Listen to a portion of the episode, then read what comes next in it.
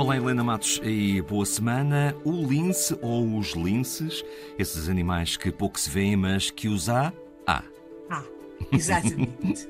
e nós vamos começar por 1979,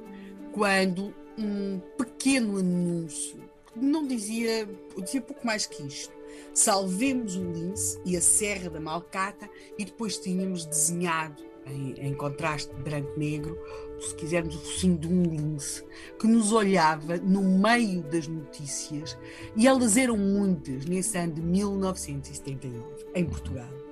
Temos de perceber que em 1979 Portugal teve dois governos, Mota Pinto, Maria de Lourdes Pintacil, estávamos em governos de iniciativa presidencial, o orçamento do Estado tinha sido chumbado, tinha-se previsto pagar parte dos subsídios de Natal em títulos da dívida pública, portanto o orçamento acabou depois a ser chumbado, temos um clima de grande crispação do país, no final do ano ah, as eleições são ganhas pela Aliança Democrática formada pelo PSD, que é portanto, liderada pela figura de Francisco Sá Carneiro, havia uh, uma enorme contestação no país, nós tínhamos bombas para, para abastecer os combustíveis, uh, tínhamos, por exemplo, também alguma criminalidade, porque havia uma grande profusão de armas uh,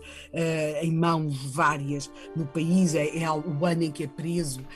aquele criminoso que era conhecido como Manuel Alentejano e que diziam os jornalistas, portanto não, não sei como confirmar, que ele teria proferido quando mata alguém, fica um bocado deprimido.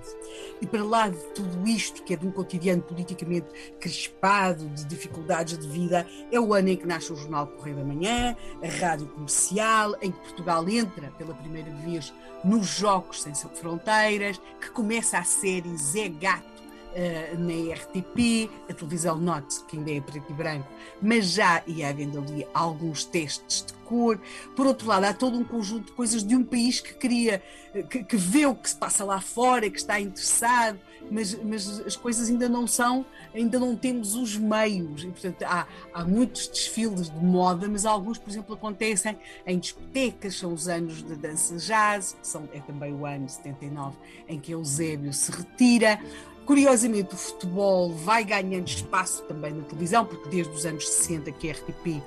é a única televisão que existia, vai transmitindo os jogos de futebol, mas não com caráter regular. Em 1979 começou a fazê-lo regularmente e note que também em 79 o Benfica aprova em Assembleia Geral a contratação de jogadores estrangeiros. Portanto, como se percebe, notícias não faltavam, algumas também eram muito animadas, temos já as fotografias das primeiras imagens do topless em algumas praias portuguesas, e é um pouco no meio disto que vai começar a aparecer aquele anúncio anúncio que diz salvemos o lince a Serra da Malcata, informa-te, colabora, campanha nacional.